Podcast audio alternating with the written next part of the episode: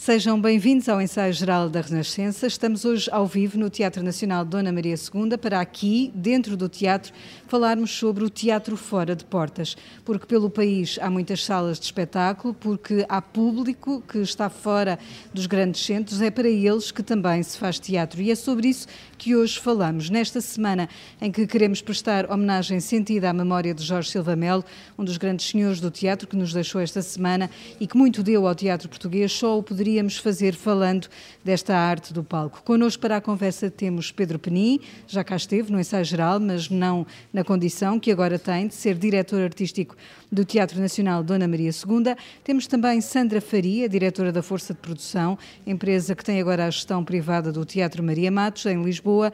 Juntamos também o testemunho de Joaquim Ribeiro, ele é diretor artístico do Centro de Artes do Espetáculo de Porto Alegre, que hoje viajou até nós. Sejam bem-vindos os três, muito por estarem aqui no ensaio geral. Queria começar por uh, perguntar uh, ao Pedro Penin: vão uh, sair daqui com programação? Estão também neste momento já fora? Criaram a rede Eunice, é uma espécie de tentáculos. Pedro, neste momento, esses tentáculos estão em vários teatros. No fundo, que ideia é esta de levar o teatro uh, para fora, esta missão do Teatro Nacional para fora daqui só da Sala de Lisboa? Começa justamente com essa palavra, missão. Porque, de facto, o Teatro Nacional Dona Maria II não é um teatro de Lisboa, é um teatro nacional. E esta ideia, que não é propriamente uma ideia nova, porque o Teatro Nacional sempre fez digressões, no tempo em que a Amélia Recolasso era aqui diretora, eram famosas as digressões do verão, onde os espetáculos circulavam pelo que se chamava a província antes, é? essa ideia de, de, levar os espetáculos de Lisboa à província. Houve uma montagem histórica no Mistério da, da, da Batalha, uh, ao vivo, ao luar, que é uma montagem da Castro também muito conhecida e que muita gente fala sobre, sobre isso. Depois digressões ao Brasil, que era também uma coisa muito comum. Muito recentemente, de facto, criámos a Rede Eunice, que é justamente essa possibilidade de descentralização do trabalho que é apresentada aqui em Lisboa e que, mais uma vez, dizendo que é um teatro nacional, deve ser visto por todo o país e nós temos essa obrigação, ou seja, essa ideia de missão é também uma ideia de obrigação de mostrar a todas as populações aquilo que acontece no Teatro Nacional, que deve ser exemplar e que deve ser um espelho da atividade teatral portuguesa e que por isso deve ser vista em todo Portugal.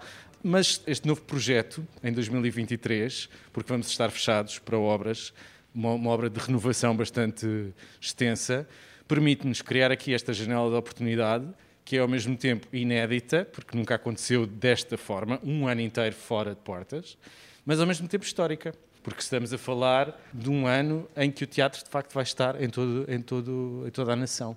Neste ah. momento, a rede Eunice AGAs tem eh, espetáculos, por exemplo, agora em breve já em, em Faro, também para que as pessoas que nos ouçam uh, tenham a percepção de que podem ver teatro, no fundo, com esta marca do Nacional uh, em vários, vários pontos. Sim. Há uma, alguns municípios uh, que têm vindo a bater à porta do Nacional a querer entrar nesta rede?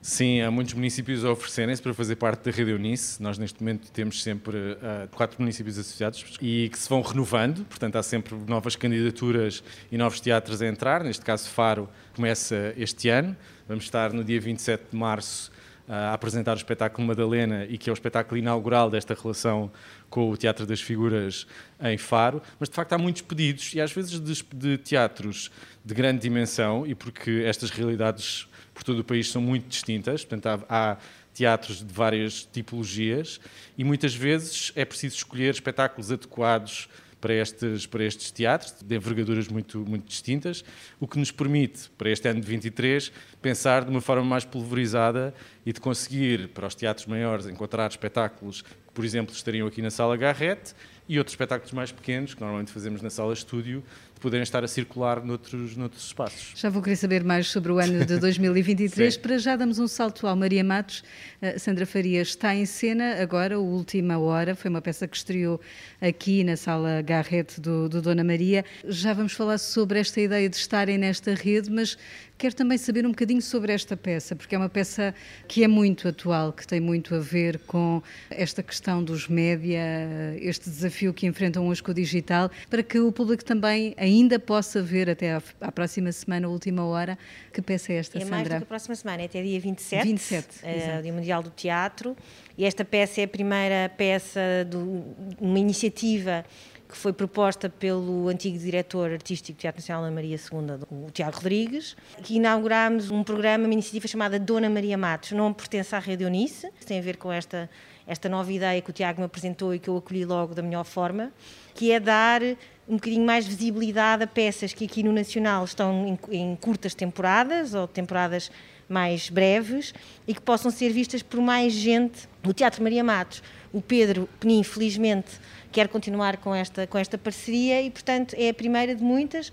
A última hora faz muito sentido nos dias de hoje, com esta manipulização também que existe dos mídia, do que é verdade, do que não é verdade, do digital, o que se faz, as audiências. Portanto, é uma peça muito pertinente Situação da guerra também. Sim, é? situação da guerra, transforma exatamente. ainda outra leitura. É uma encenação do Gonçalo Amorim. Tivemos dois meses, vamos estar dois meses e meio em cena e o público ainda pode assistir até dia 27, de quinta a domingo. E é uma peça que tem, uh, entre outros, a Maria Rueff, Miguel o Miguel Guilherme. João Grosso, Geneve, vale a pena, de facto, ver. Um dos palcos que integrou recentemente a Rede Eunice foi o Centro de Artes do Espetáculo de Porto Alegre. Joaquim Ribeiro, que diferença veio fazer à programação esta integração na Rede Eunice? Que mais valia trouxe? Veio fazer muita diferença porque se enquadrou num, num, num, período também ele muito particular. Nós sofremos um pouco, aliás, acho que todos os teatros do interior sofreram um pouco com a crise financeira de, de, de 2012, por, por, quebras orçamentais uh, afetas ao teatro e, e também por, por, quebras de público que acabaram por, por, ir ao teatro. E nós, uh, a partir de 2016, 17, começamos a, a, fazer essa retoma, começou a sentir uma retoma tanto a nível orçamental como a nível de espectadores e o protocolo com a Rede acabou por culminar num crescendo que foi acontecendo no caso particular do, do caso de Porto Alegre. Infelizmente, depois de, desse crescendo, houve, houve, novamente uma quebra com, com, a, questão, com a questão pandémica, mas na, na altura em que, em que surgiu, que surgiu precisamente para nós na altura, na altura ideal. Já agora também gostava de falar que o, o Última Hora vai estar até ao final deste mês, vai, vai passar para Porto Alegre no dia 14 de maio, quem está na zona do Alentejo poderá ter a oportunidade Também poderá ir a Porto Alegre ver a Última Hora. Pedro Penin, já aqui falou um bocadinho sobre o próximo ano atípico que o Nacional eh, vai ter, vai de facto fechar para obras, mas isso não quer dizer que pare, vai andar por todo o país 80 municípios é onde vão estar. Como é que vai ser esta, esta missão? O Pedro já está a rir porque Não, imagino a Sandra olhou para difícil. mim assim com um olhar fulminante 80. São Sim. estreias, são novidades. É um trabalho, como a Sandra também aqui dizia, em parceria. É, é um trabalho em parceria, porque, por exemplo, esta lógica que eu estava a falar do tempo da Dona Amélia de ir para a província, ela já não existe, não é? Já não existe essa província. Portugal é um país com, com algumas desigualdades, sobretudo entre litoral e interior, e por isso faz-nos ainda mais sentido estarmos mais nessa zona onde a acessibilidade é mais difícil, e como Teatro Nacional ter também essa missão de levar teatro a sítios que têm menos, uh, menos possibilidades.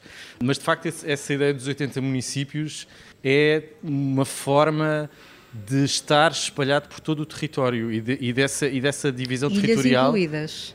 Ilhas incluídas, com certeza, sim, sim, também.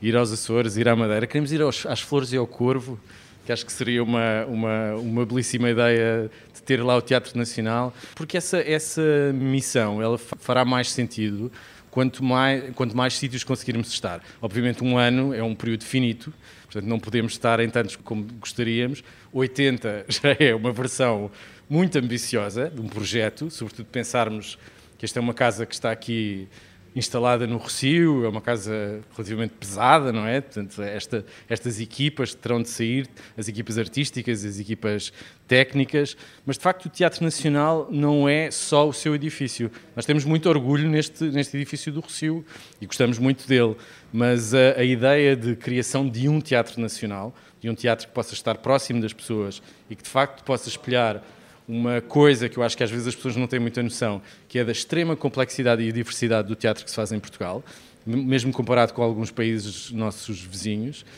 que a população possa ter essa, esse Mas vão acesso. criar uh, com alguns Estreias, destes teatros... Sim, colaborações. Uh, Exato, Sim. mas são peças pensadas para cada um desses sítios? São, porque já não faz sentido a ideia da embaixada do teatro que se faz em Lisboa andar a viajar. Acho e vamos é uma... andar entre o teatro clássico e criações novas. Sem dúvida. Estreias, teatros de repertório, teatro mais contemporâneo, comédias, eh, teatro infantil-juvenil, teatro que possa ter eh, uma vertente escolar, mas que possa ser visto também por público em geral, fazer várias sessões em alguns, em alguns municípios, ter também alguns projetos paralelos que para nós são quase tão importantes como apresentar espetáculos no sentido de capacitação dos vários municípios, de pôr o know-how do Teatro Nacional ao serviço também de alguns destes teatros precisam também da nossa ajuda e do nosso conhecimento e também aprender, aprender com o que o território tem para nos dizer. E vou querer saber depois o que é que trazem de volta. Sandra Tudo. Faria, a Força de Produção uh, é uma empresa privada que está na produção de, de espetáculos, agenciamento também de, de artistas. Imagino que tenha passado estes últimos dois anos de pandemia também enfrentando toda a paragem da atividade cultural. Como é que se dá a volta? E também como é que o espectro da guerra que, que agora temos pode vir a afetar, pode ser uma espécie de novo vírus uh, neste ritmo eu, que temos. Eu acho que no caso da guerra já, já, já, já, está a afetar. A força de produção em Lisboa tem a gestão de dois espaços, o Teatro Vilaré e o Teatro Maria Matos, e ainda está com uma coprodução com o Teatro da Trindade. Portanto, neste momento temos três peças em Lisboa em cena. E notámos, desde que existe a guerra, que as vendas de bilhetes tiveram uma quebra muito grande. Acho que é normal isso acontecer. É normal, nós somos inundados 24 horas por notícias que só dão guerra, com notícias que os preços vão subir, com notícias de crise económica e é natural que o público seja um pouco mais contido, principalmente em peças de temporada. Se calhar num espetáculo uh, de um dia, de um cantor, de uma banda que vem cá e que é a única oportunidade, esse espetáculo esgota. No caso de temporadas mais uh, longas, começam a sofrer esse, esses efeitos colaterais. Em relação à pandemia, como é que se ultrapassa uma pandemia? Nunca, nunca se tinha pensado nisso, não é? nunca vivemos, não há planos, não há estratégias, portanto, eu acho que o mais importante a aprender que no nosso caso mais sofremos é falta de planeamento, não sabemos o que é que vai acontecer, mesmo as próprias regras governamentais. Nós não somos como a restauração hotelaria, que é na segunda-feira abrem os restaurantes e as pessoas vão a umas compras e, e, e abrem o restaurante. No nosso, nosso caso não é funciona assim. É preciso pensar. É, é, é preciso ensaios, é preciso divulgar, é preciso. E, portanto, por outro lado, a pandemia vem-nos mostrar que as políticas culturais do país falharam completamente desde o 25 de Abril. Eu acho que foi mais evidente com a pandemia. Antes estávamos todos numa situação de, do comboio está a andar e vai-se vai trabalhando e vai-se fazendo. E, e, situações precárias, situações de que as pessoas não dão a importância de vida à população, à cultura. Portanto, há um trabalho de fundo muito grande a fazer. Acho maravilhoso este projeto nacional, mesmo incrível e muito bonito, e parabéns por ele. Espero que tenham um maior sucesso com ele, vão ter de certeza, porque é preciso trabalhar em conjunto, como o Pedro disse, é preciso juntar a educação, juntar a economia, juntar a cultura e fazer um trabalho profundo da população ter acesso, porque normalmente a música tem eh, durante o verão estas gratuitidades muito grandes com as festas das cidades e com os concertos e portanto estão cheios e são gratuitos. O teatro sofre um bocadinho, é um bocadinho o parente pobre nestas situações. Quer perceber com o Joaquim Ribeiro como é que é este público uh, do teatro, mas também dos espetáculos em Porto Alegre, porque é uma realidade distinta da realidade aqui de Lisboa. De que públicos é que tem para uma coisa e para outra? É o mesmo público que se move para todas as iniciativas culturais? Não, não é o mesmo público. Os públicos são, são distintos, tanto para teatro como para música, como para música mais erudita ou mais popular, mas são públicos distintos para cada uma das coisas. Nota-se isso perfeitamente. Temos uma articulação muito, muito próxima com as escolas, com tudo o que são escolas do Conselho e até algumas fora do Conselho, e tentamos fazer essa transversalidade de públicos eh, entre, entre uma e outra, entre fazer as atividades. O fator da educação. Joaquim é uma programação também muito, muito eclética, porque Sim. os espetáculos da Força de Produção vão muitas vezes a Porto uhum. Alegre, como vão outros espetáculos do Teatro Nacional e de outras entidades. Portanto, é um trabalho que eu acho que é muito importante importante num teatro municipal da diversidade que apresenta sim, ao seu sim, público. Só pode, eu penso, não, eu penso mesmo que a única solução será mesmo, é mesmo uma, uma, uma proposta mais eclética possível. Uh, nós temos um grande auditório, um pequeno auditório e um espaço café-concerto e acabamos de fazer um espetáculo no grande auditório um pouco mais abrangentes a nível de público e, e também a nível de condições técnicas, fazemos espetáculos mais mediáticos e mais apelativos a um público mais geral e depois fazemos no pequeno auditório uma programação mais, eh, mais erudita e depois no café-concerto uma, uma, uma programação mais para um público mais jovem e, e temos gerir a programação nestes três espaços para três tipos para diferentes de, tipos de, de, de, de público. público. Pedro Penin, fiquei uh, com a curiosidade de saber, depois desse 2023 em que vão andar pelo país, o que é que vão trazer de regresso a casa? Ou seja, também vão querer uh, mostrar em Lisboa, se calhar, alguma das coisas que ficou da criação de um ano? Sim, aqui há um bocadinho uma inversão do que é habitual, porque os espetáculos estreiam em Lisboa e depois é que circulam pelo resto do país.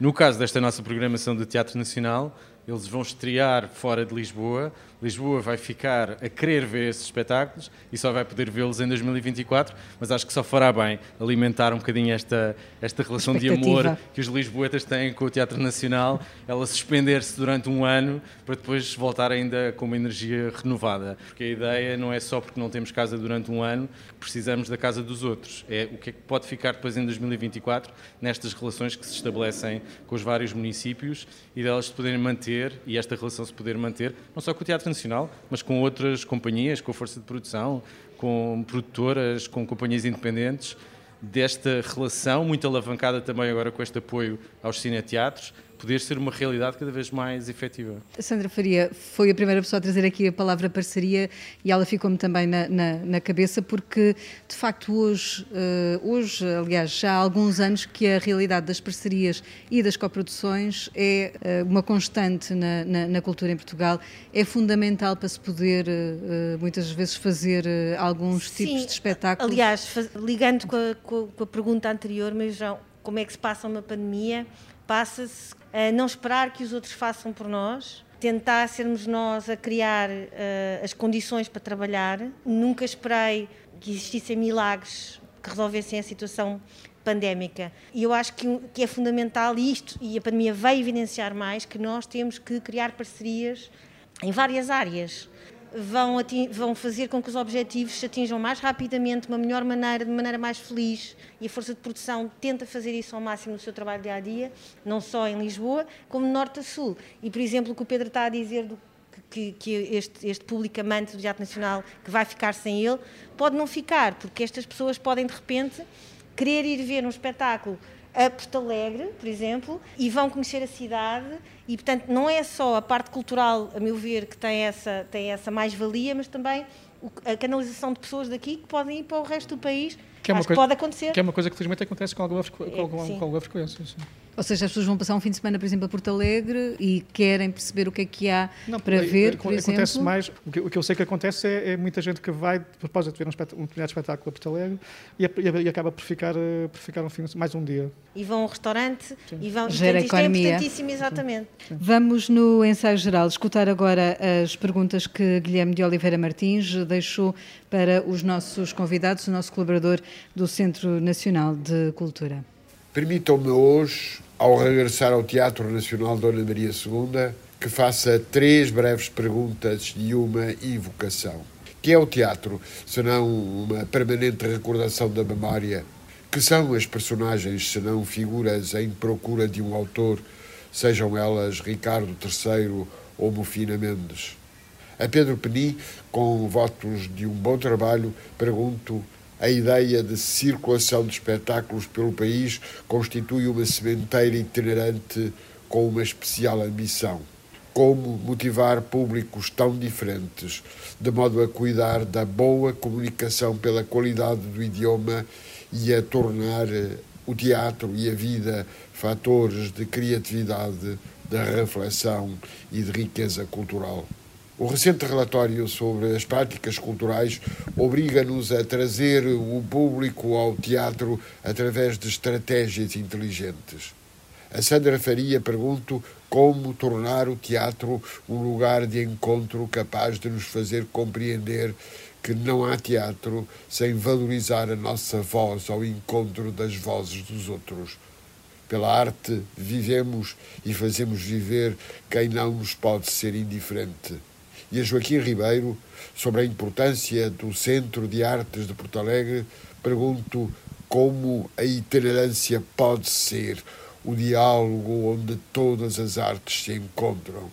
E para todos deixo a sentida invocação de um exemplo, como Jorge Silva Melo, que agora nos deixou, pode ser lembrado como exemplo de uma vida que fez do teatro oportunidade para fazer da cultura uma permanente interrogação da eternidade.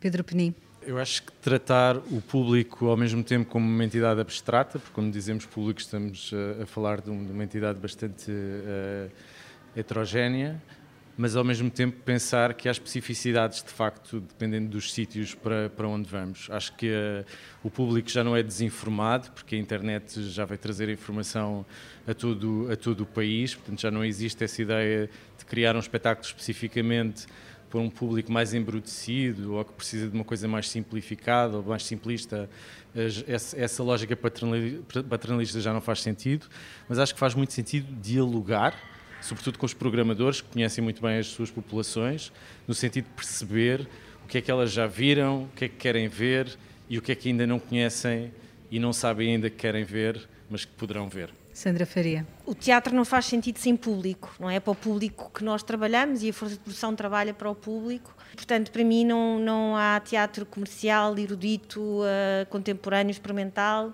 Há bom teatro e mau teatro. O preconceito relativamente ao teatro comercial, para mim não faz sentido. Eu não vivo, não tenho subsídios, vivo do público e, portanto, preciso sempre ter espetáculos e peças para o público. O grande desafio, neste momento, que eu sinto em, em como chegamos ao público e como temos essa, esse canal de comunicação, é mesmo a comunicação, é mesmo a divulgação. É muito, é muito difícil hoje em dia, existe muito ruído, as pessoas andam a uma velocidade muito grande e têm acesso à informação muito rápida. E, portanto, como é que nós vamos fazê-las sair de casa, quando têm em casa internet, as, televis as televisões, os canais de cabo, etc., uma, um, uma panóplia de meios ao seu dispor, como é que as pessoas compram um bilhete e saem de casa para ver, para ir ao teatro. E como é que nós chegamos a essas pessoas, como é que nós chegamos às diferentes pessoas, às diferentes faixas etárias.